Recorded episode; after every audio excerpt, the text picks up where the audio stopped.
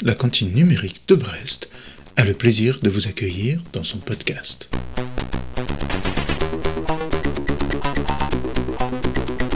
Pour son 29e épisode, nous invitons Sébastien Larigné, enseignant-chercheur à l'ESIA. Spécialiste du malware, il nous parle de ses travaux en analyse des menaces informatiques, de ses recherches qui visent à apprendre, à partir de leurs traces logicielles, comment les attaquants fonctionnent. Vous apprendrez la différence entre attribution et imputation, ce que sont des indicateurs de compromission et pourquoi certains usages de rançongiciel ne visent pas à récupérer de rançon. On parle encore de la BotConf de 2022, conférence scientifique et technique sur la lutte contre les botnets, mais pas seulement, de retour à Nantes pour sa 9 édition. Bonne écoute. Euh, Sébastien Laraignée, bonjour. Bonjour. Tu es enseignant-chercheur à l'ESIEA. C'est ça. C'est une école d'ingénieurs euh, qui est basée en fait euh, à Paris et à Laval. Et cette école a pour but de former donc des ingénieurs dans plusieurs spécialités, dont la cybersécurité. Et les autres spécialités sont le développement logiciel, la réalité virtuelle et les systèmes embarqués. Euh, on est donc ESPIG, euh, institut de, enfin établissement privé de d'intérêt général, euh, d'intérêt général, et on a une petite particularité euh, par rapport à d'autres écoles, c'est que l'école en fait est détenue par l'association de ses anciens élèves. Voilà. D'accord. Et toi-même as été formé dans cette école-là? Non, du tout. Moi, j'ai fait mes études euh, il y a quelques années, maintenant de ça, euh, à l'ENSICAN en spécialité monétique et, et sécurité des systèmes d'information. Donc en gros, on y apprend les protocoles monétiques et euh, comment sécuriser euh, les échanges dans les protocoles monétiques. Ok, et du coup la sécurité des systèmes, c'est un peu ta spécialité? Voilà, donc euh, moi en tant qu'enseignant-chercheur à l'ESIEA, j'ai plusieurs axes de recherche.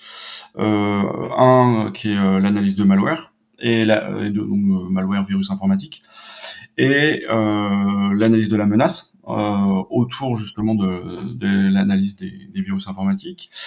Un autre volet qui est plus euh, informationnel, qui est euh, sur l'OSINT et sur euh, la euh, tout ce qui va être détection de fake news et détection de ce qu'on appelle des fermatrolls.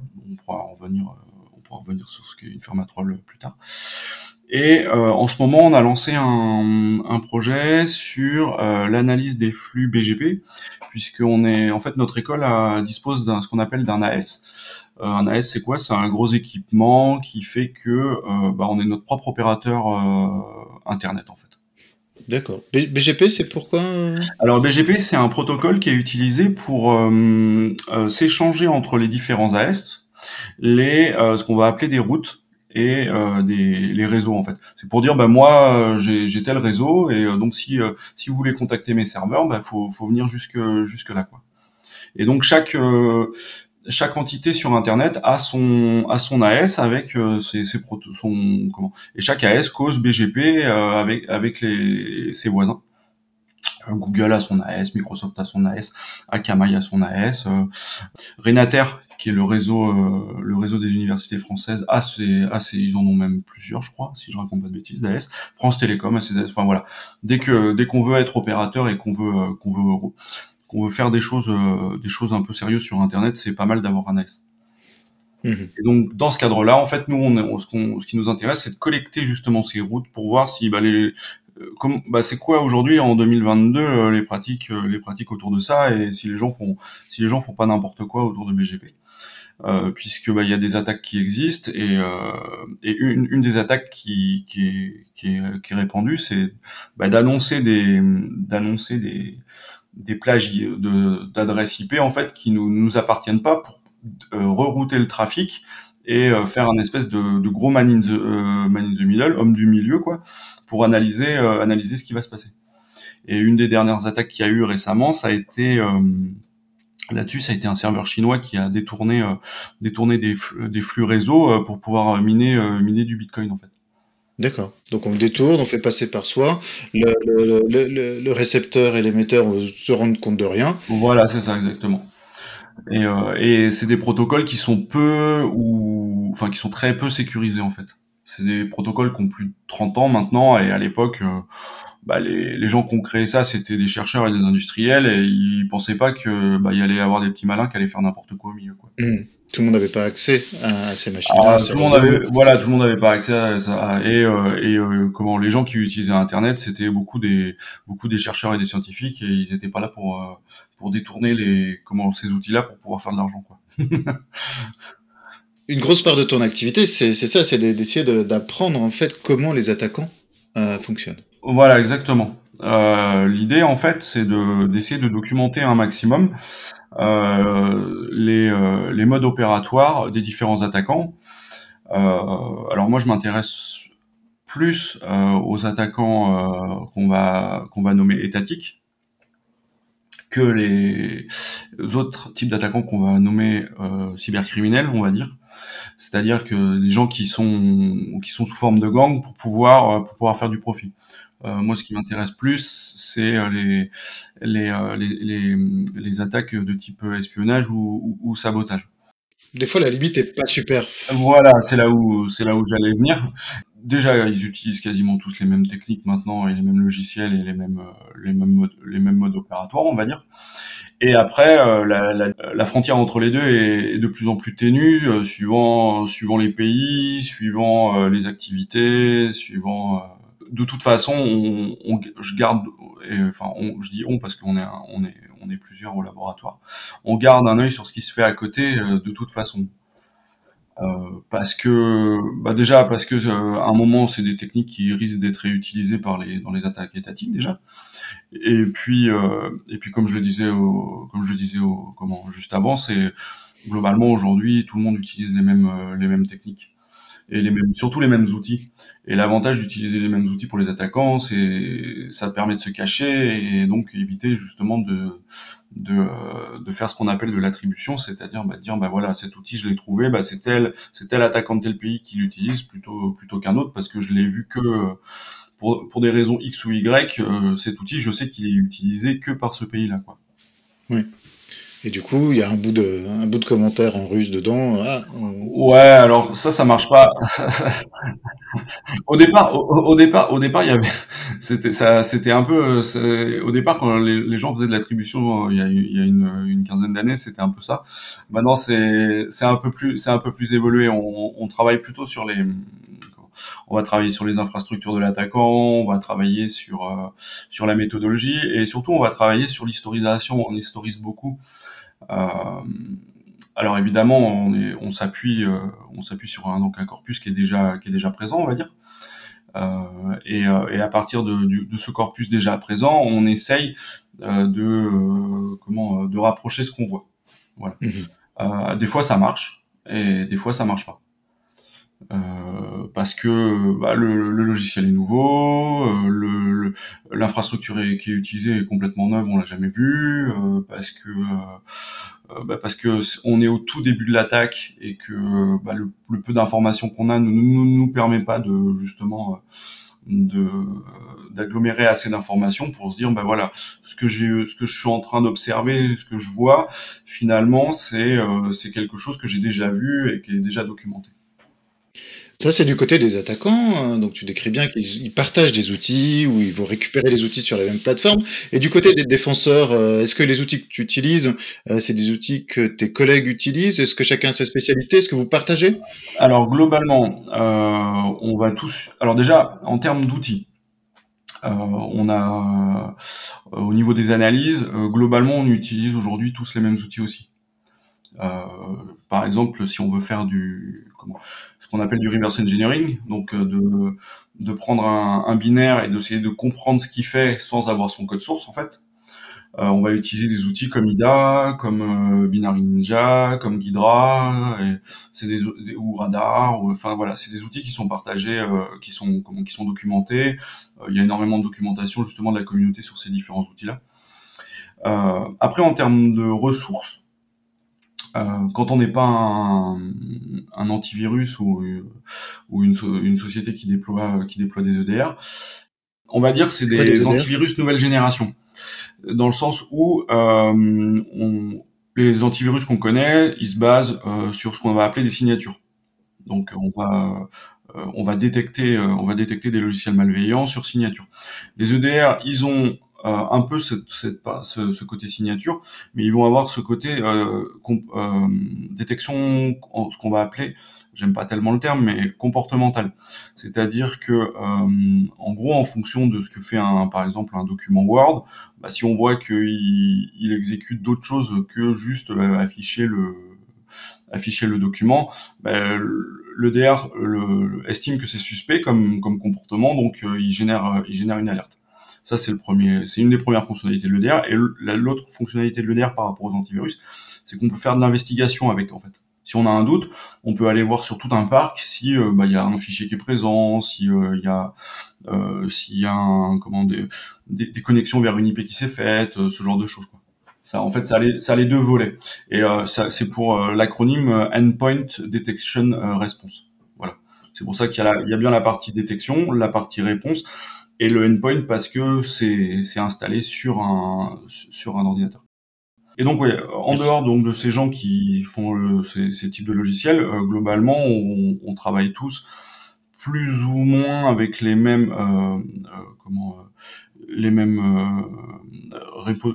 répertoires de données, on va dire, qui vont être virus total, qui vont être des passifs DNS comme bah, celui de virus total, celui de RiskIQ, euh, des, euh, des outils comme euh, Onif ou Shodan pour qui passent leur temps à scanner Internet pour voir quel type de services sont ouverts sur les différents les machines et tout, parce que justement ça va nous permettre quand on, arrive à, cartographier un, une, une infrastructure de l'attaquant, on essaie de déterminer s'il y a des, des choses un peu discriminantes, par exemple des ports ouverts que seul lui ouvre par exemple ou euh, une une une comment une version d'un serveur web que seul lui utilise ou euh, une un échange cryptographique que seul lui va utiliser aussi.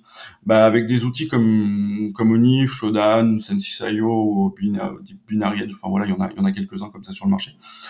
Euh, bah on va on va on, un peu comme les docs Google, c'est-à-dire avec la la grammaire du moteur de recherche de ces outils-là, on va trouver d'autres euh, d'autres serveurs qui vont faire partie justement de cette infrastructure en fait. Parce que c'est tellement discriminant qu'il y a peu de chances qu'il y ait d'autres gens qui utilisent ces serveurs à part eux quoi. Donc euh, si tu repères les mêmes, voilà, les mêmes traces, tu sais que ça fait partie du, même... du même réseau, voilà, du même, du, même, réseau ou euh, de la même infrastructure de la, que l'attaquant va utiliser pour pouvoir euh, bah, soit exfiltrer des données, soit envoyer des ordres, soit euh, installer d'autres logiciels ailleurs et ainsi de suite. Et après ces travaux-là, qui, qui est-ce qui les utilise? Vous, vous, publiez des rapports qui sont pris par, par d'autres chercheurs il y a plusieurs, il y a plusieurs manières de, il y a plusieurs manières de travailler. Soit on travaille en comment en groupe de, on peut travailler en groupe de travail, euh, ce qu'on va appeler des groupes de travail sur euh, des menaces, euh, des menaces particulières.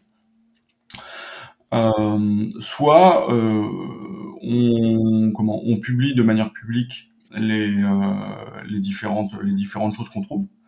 Pour justement bah, que d'autres chercheurs et surtout d'autres d'autres personnes qui vont protéger les, infrastructures récupère en fait dans nos rapports ce qu'on va appeler des indicateurs de compromission, c'est-à-dire bah, soit des traces de fichiers, soit des, euh, noms de domaines qui ont été contactés par, euh, les différents malwares utilisés, euh, les, différentes euh, manipulations qui peut, qui, peut être fait sur une machine par, par, par ces virus.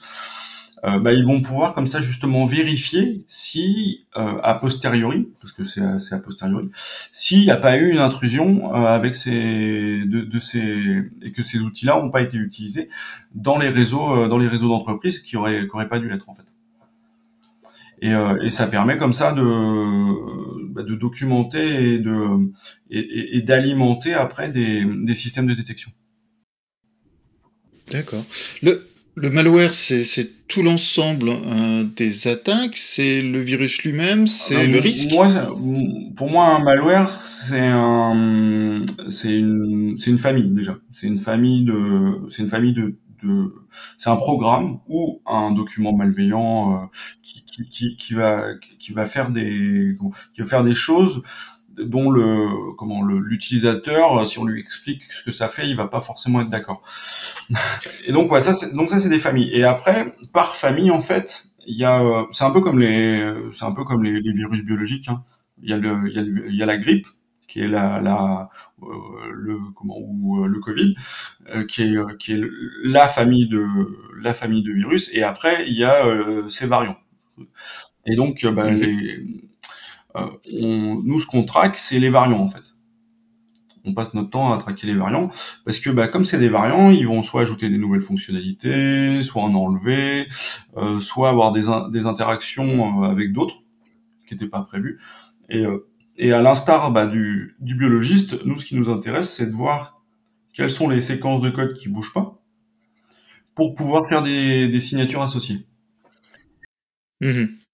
Ou des généalogies, voilà, c'est ça.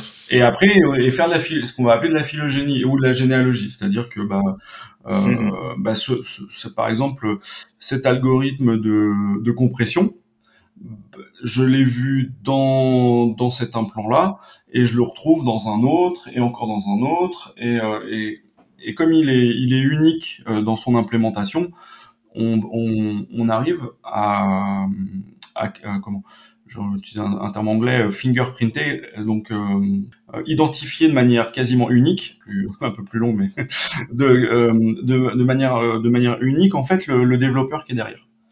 Alors quand je dis identifier le développeur, c'est euh, c'est l'entité développeur, c'est pas la l'identité développeur. Parce que l'identité développeur, c'est un travail qui est qui est annexe, qui est fait par d'autres gens. moi, c'est un truc que je, je fais je fais pas. Comme c'est développé par plusieurs euh, plusieurs équipes et même dans plusieurs pays.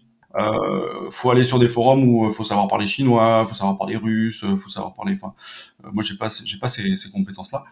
Mais par contre, ce qui m'intéresse quand même de savoir, c'est c'est ce que je suis capable d'identifier de manière unique une équipe, une équipe de développement derrière qui ou une équipe d'opérateurs, euh, parce que bah, ça va me permettre de les ça va me permettre de les suivre en fait et de voir un peu comment ils comment ça évolue. Et, euh, et c'est là où on utilise bah, donc les outils comme Virus Total et, euh, et d'autres outils, où un peu comme les, les, les, les, pêcheurs, quoi, on met nos filets euh, dans ces dans ces systèmes-là et on attend euh, on attend que le on, on, attend que le poisson morde.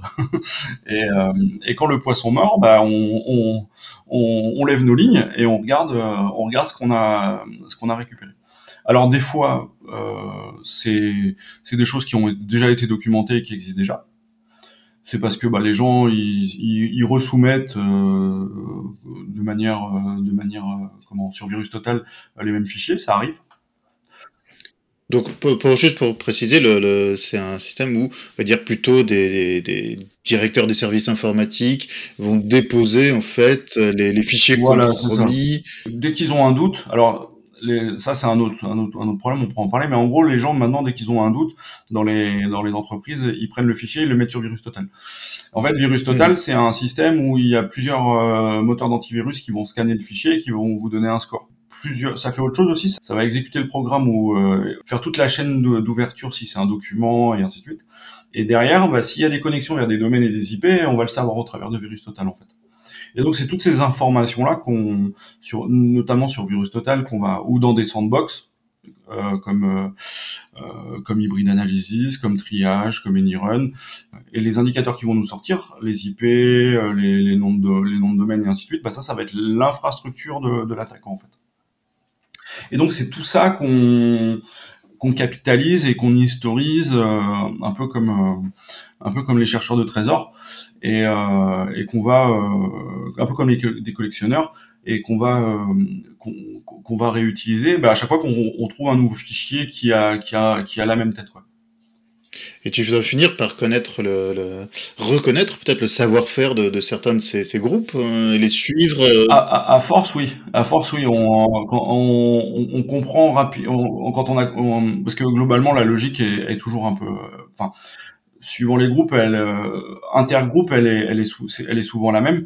Et en fait, c'est cette logique là qu'on essaye de, de, de sortir en fait et de d'extraire qu'on va appeler euh, qu'on va appeler TTP en fait. Euh, pour technique, tactique et procédure. c'est la, c'est l'essence de tous les de tous les chercheurs de de, de ce qu'on va appeler de renseignement de la menace, c'est CTI en anglais, parce que euh, c'est euh, bah, globalement c'est le modus c'est le, c'est le modus operandi en fait de, de, du groupe du groupe en question. Et comme ça on peut faire la, et comme ça on peut faire de l'attribution. Et c'est quand tu attribues tu attribues plutôt vers quel pays? C'est plutôt quel pays qui attaque quel pays? Est-ce qu'on peut dire ça plus... euh, Déjà, alors il y a une chose qu'il faut savoir. Déjà en France, euh, on a une politique de non-attribution sur les attaques informatiques. On fait ce qu'on appelle euh, de l'imputation, c'est-à-dire que euh, euh, quand l'ANSI publie un rapport et dit le dans le rapport, bah, ce que j'ai vu, il l'impute à, à, ce qu'on va appeler un mode opératoire. Et un et un mode opératoire, c'est un ensemble, c'est ce fameux ensemble de TTP. L'attribution, c'est au-dessus. C'est, euh, ça va être le, ce qu'on appelle le, euh, on, va parler de, de threat acteur, donc d'acteur de la menace. Et, donc ça, c'est ce qui va intéresser les gens, notamment pour euh, tout ce qui est judiciarisation des affaires, puisque bah, derrière, une fois qu'on arrive à, à, mettre un pays ou des individus derrière ce mode opératoire, bah, on peut déclencher certaines choses. Euh, soit des, des, représailles diplomatiques, euh, soit comment des, des, arrestations comme on en a vu récemment sur le ransomware et ce genre de choses. Et, mais globalement, l'ANSI dans son ensemble est, ne fait pas donc d'attribution et fait des, des imputations. À l'inverse de euh, des États-Unis, qui eux euh, font euh, de l'attribution, c'est-à-dire ils disent bah, tel, mode opératoire, c'est tel pays. Donc les plus connus, APT28 par exemple, c'est les Russes. APT29, c'est les Russes. APT10, c'est les Chinois. Et, eux, ils ont, ils ont pas du tout ce, comment, ils ont pas du tout de complexe par rapport à ça. C'est, c'est même un, c'est même un soft power assez puissant parce que, bah, ça leur permet de déterminer, euh, ça leur permet de désigner un ennemi en fait. Ce qui n'est pas le cas, euh, ce qui est pas le cas chez nous. Nous, on, on, on réfléchit pas en termes d'adversaire ou en termes de, on, on, on, raisonne en termes d'attaque et de mode opératoire sur ces attaques, ce qui est, un peu différent. Et euh, après, il y a des services qui eux font de la tri, enfin, l'ont leur métier, c'est l'attribution de toute façon, puisqu'à un moment donné, on n'est pas dans le mode des bisounours, et et il, faut bien il faut bien mettre des noms derrière euh, derrière les choses. Hein. Euh, et donc pour revenir à la question initiale, euh, est-ce que c'est toujours les mêmes pays qui attaquent toujours les mêmes les mêmes cibles? La réponse est bah, la réponse est évidemment non. et, et c'est, en fait ça va ça dépend beaucoup ça dépend beaucoup déjà de de quelle nationalité l'éditeur enfin les, les les publications vont avoir. Euh, il y a peu de publications académiques déjà sur les sur les groupes, euh, sur les attaques informatiques. Dans le sens où déjà c'est une, une discipline assez nouvelle, et c'est une, c'est interdisciplinaire, c'est-à-dire que c'est à la fois, euh, ça fait à la fois de, comment, appel à la géopolitique, à la fois à l'informatique, à la fois à la sécurité, à la fois à la sociologie aussi. Euh, donc c'est c'est assez euh, c'est une, une discipline assez euh, assez large et donc au niveau académique ça a pas trop en, tout cas en France ça a pas trop trouvé son son slot aujourd'hui. La plupart d'informations aujourd'hui qui sortent soit c'est des chercheurs indépendants qui publient sur leur blog et qui donc publient on va dire de bonne foi soit c'est des soit c'est des éditeurs de, le, de, de sociétés de sécurité euh, ils travaillent ou ils dépendent d'un pays. Et donc, bah, de par cette dépendance, euh, il y a des choses qui, ne peuvent pas euh, détailler. Un, truc tout simple, des logiciels qui seraient développés par la NSA, si Microsoft, par exemple, les, les, les publiait et les, et les et, et révélait ce que ce que ça faisait, il serait il serait passible de passer devant les tribunaux aux États-Unis. C'est interdit en fait. Ils n'ont pas le droit de faire ça. Mhm. À la différence de d'autres éditeurs de logiciels qui ont bah, dernièrement été un peu dans la dans l'œil du cyclone comme Kaspersky. Kaspersky, eux, ils publient sur tout le monde. Ils publient sur les Russes, ils publient sur les Nord-Coréens, ils publient sur les Américains, ils publient sur les Français, ils publient euh, sur les Brésiliens, enfin ils publient sur tout le monde, les Chinois, les euh, et donc euh, ça c'est le premier c'est le premier point. Et l'autre point, ça va dépendre bah, en tant qu'éditeur de logiciels, les, ces éditeurs en fait vont s'appuyer sur ce qu'on appelle la télémétrie.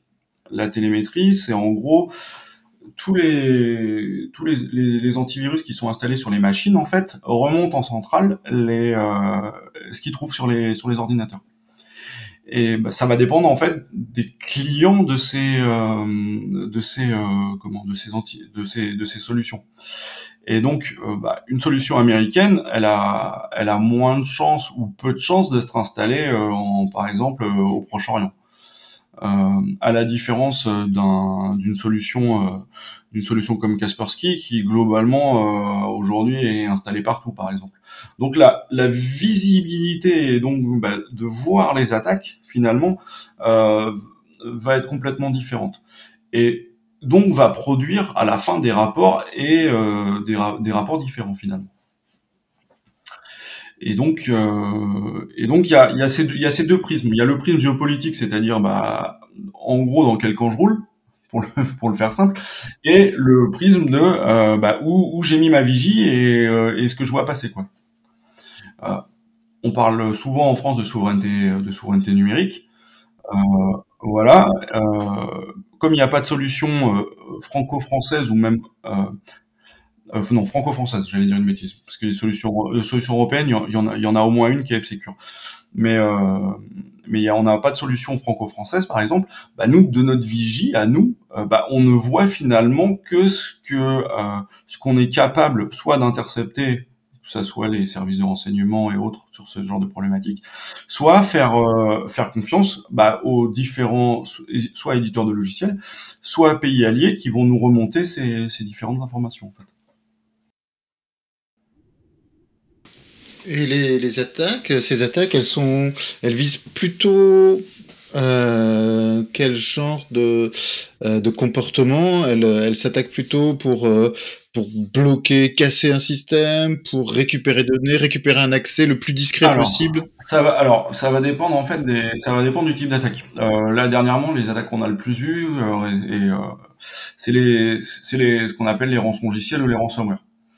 Donc là, on est dans euh, je bloque toute une institution ou toute, une, toute une, société privée ou un groupe privé, et derrière je vais demander une grosse rançon pour euh, comment euh, euh envoyer le déchiffreur euh, une fois que ça a été payé pour pour déchiffrer les, données du les données qui ont été qui ont été chiffrées par le par le groupe par le groupe en question.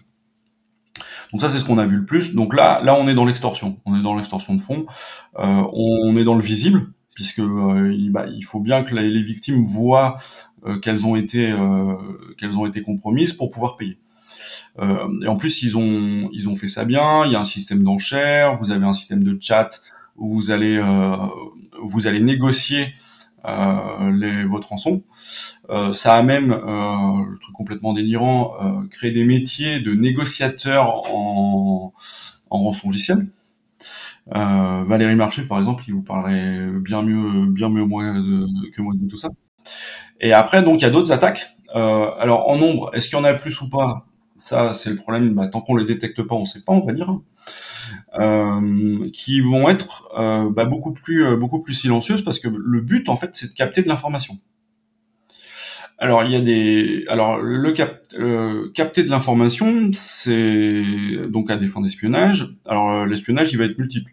Ça peut être de, l'espionnage industriel, voler les plans d'un avion pour pouvoir faire le même à l'identique dans son pays. La, la, la, Chine fait ça très bien, par exemple.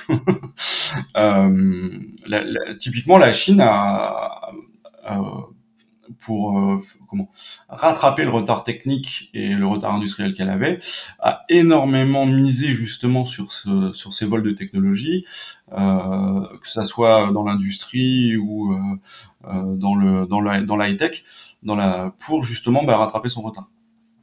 Et donc là, on est sur des choses beaucoup plus euh, beaucoup plus insinueuses où l'attaquant va rester beaucoup plus longtemps euh, pour pouvoir justement exfiltrer le plus de données possible, puisque lui, ce qui l'intéresse, c'est euh, c'est comment? C'est de capter de l'information.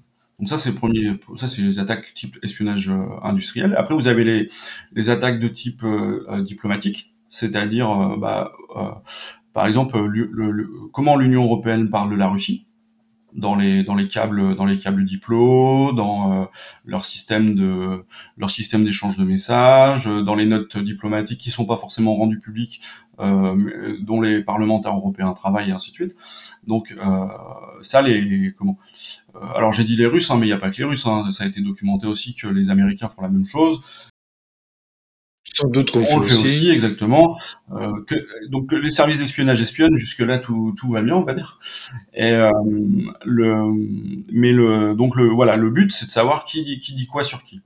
Et après vous avez, alors ça c'est c'est assez neuf, euh, ça a été documenté, c'est assez neuf. Vous avez les attaques type, euh, comme il y a eu euh, du Parti démocrate euh, en 2016, euh, enfin 2000, oui, 2016, qui là vise à la fois à capter de l'information, mais à l'époque à discréditer aussi la euh, Hillary Clinton qui était candidate euh, aux élections présidentielles. Et, euh, l'attaque a été attribuée à APT28. Et, euh, donc ça, ça c'est des choses, c'est des choses qu'on a vu arriver récemment. Et, et là maintenant puis depuis depuis 2017 avec notre Petya, euh, qui est un virus qui était qui était parti, qui visait euh, qui visait l'Ukraine. Euh, une des choses qu'on voit le plus maintenant, c'est euh, enfin qu'on voit le plus, qu'on voit, qu'on voyait moins avant, c'est le sabotage. Donc là, le but, c'est on sabote une infrastructure. Donc ça peut être une infrastructure électrique, ça peut être euh, notre Petia, c'était un, ça a visé toutes les sociétés, toutes les sociétés ukrainiennes. Euh, puisque en fait le c'était le logiciel Medoc qui était compromis. Le Medoc c'est un le logiciel de, qui sert à, à déclarer sa TVA euh, en Ukraine. Donc toutes les entreprises euh, sont obligées de passer par ce logiciel-là pour déclarer euh, déclarer tout ce qui est taxes et TVA.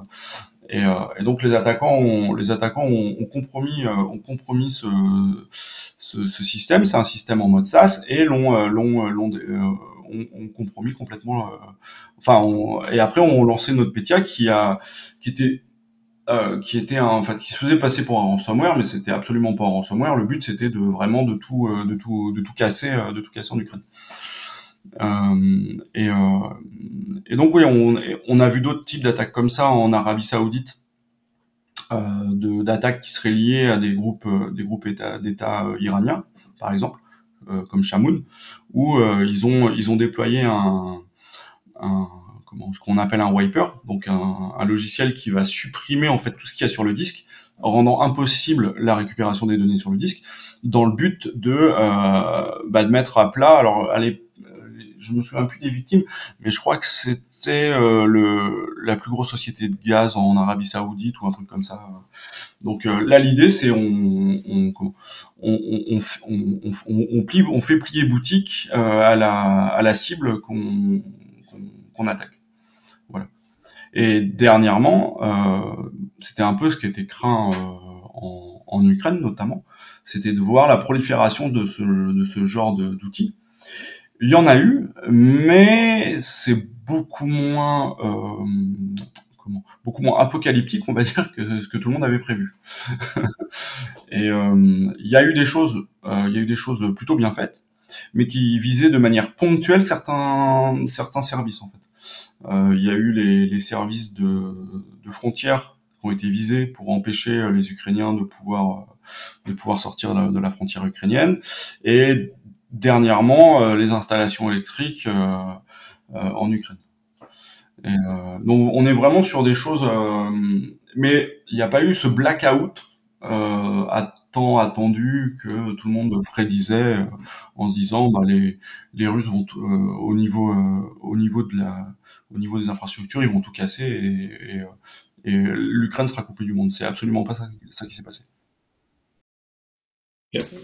La cyberguerre totale. Oui, oui, oui. Et, euh, mais à, et à mon avis, euh, elle, n'est pas pour tout de suite, tout de suite. pour, pour plein de raisons, des raisons logistiques, euh, des raisons, des, des, raisons techniques, des raisons. Un, un truc tout bête. vous êtes un, vous êtes une, vous êtes une force qui voulait occuper un pays. vous avez besoin de son système de télécommunication si vous mettez par terre son système de télécommunication, bah, soit vous avez le, vous avez votre propre système de télécom, soit vous utilisez celui déjà qui est déjà qui est en place. Dernièrement, on a bien vu que la Russie, c'était pas les, c'était pas les plus affûtés du tiroir sur ce, sur ce, sur cette problématique-là. Et, euh, donc, euh, donc oui, mettre à mal tout un réseau, c'est, ça, comment, euh, tout, enfin, de couper tout un pays d'internet, ça peut avoir du sens, mais pas dans à mon avis, pas dans, le cas d'une invasion. Après, je suis pas non plus euh, spécialiste de ces, sujets-là, mais en, tout cas, pour l'instant, c'est pas ce qui, pas ce qui s'est passé. et donc, euh, euh, aujourd'hui, il y a beaucoup plus, de, victimes d'armes, des armes conventionnelles que des armes cyber, on va dire. Une autre de tes activités euh, s'inscrit dans, dans l'organisation de la, la conférence. Alors, euh, BotConf, c'est une idée qu'on a eue en, plusieurs, qui, on est tous dans le comité d'organisation, qui est Eric Fressinet, Frédéric Le Bastard, et à l'époque, il y avait qui Parce que ça date de la première, la première édition date de 2013, donc comme je vieillis, en plus, j'ai tendance à oublier. à l'époque, il y avait, il y avait, il y avait des conférences de sécurité informatique euh, historiques comme le STIC. Euh, il y en avait des nouvelles qui venaient de se créer comme Akito Ergo Sum, euh, mais qui étaient plus des, des conférences orientées hacking et offensif. Ça, ça a changé. le STIC, par exemple, a, a, a, vraiment changé sur ces aspects-là. Ils, ils, sont beaucoup plus pluridisciplinaires maintenant qu'à l'époque. Mais, mais comme c'était les, les, débuts à l'époque, bah, il y avait le, il y avait une grosse partie de de, hacking. Mais, mais nous, bah dans, dans notre travail quotidien, on était, on était de l'autre côté de la barrière, on va dire. On, voyait des attaquants faire des choses et, euh, et finalement, bah, il n'y avait pas de conférence en France, en tout cas, sur ces, sur ces problématiques-là. Euh, il y en a toujours, il y en a, il y en a eu, il y en a toujours eu à l'international. Et donc on s'est on s'est dit bah on va faire euh, on va faire une conférence qui est et puis à l'époque ça avait techniquement, euh, on en voyait énormément. Euh, on va faire une, conférence sur les botnets, d'où la botconf en fait. peut-être expliquer ce que c'est qu'un botnet. Euh en fait, c'est un réseau de machines infectées qui prennent leur ordre soit par un ou plusieurs plusieurs serveurs et donc, euh, ils communiquent entre, ils, soit ils communiquent entre eux, soit ils communiquent directement au serveur. Donc, il y a deux types. Globalement, euh, il y a deux types de topologie de botnet. Il y a ce qu'on appelle les botnets centralisés et les botnets décentralisés. Mmh. Mais ça peut concerner, énormément, de machines. Euh, il y, a, eu des, on parlait de millions, de millions de machines.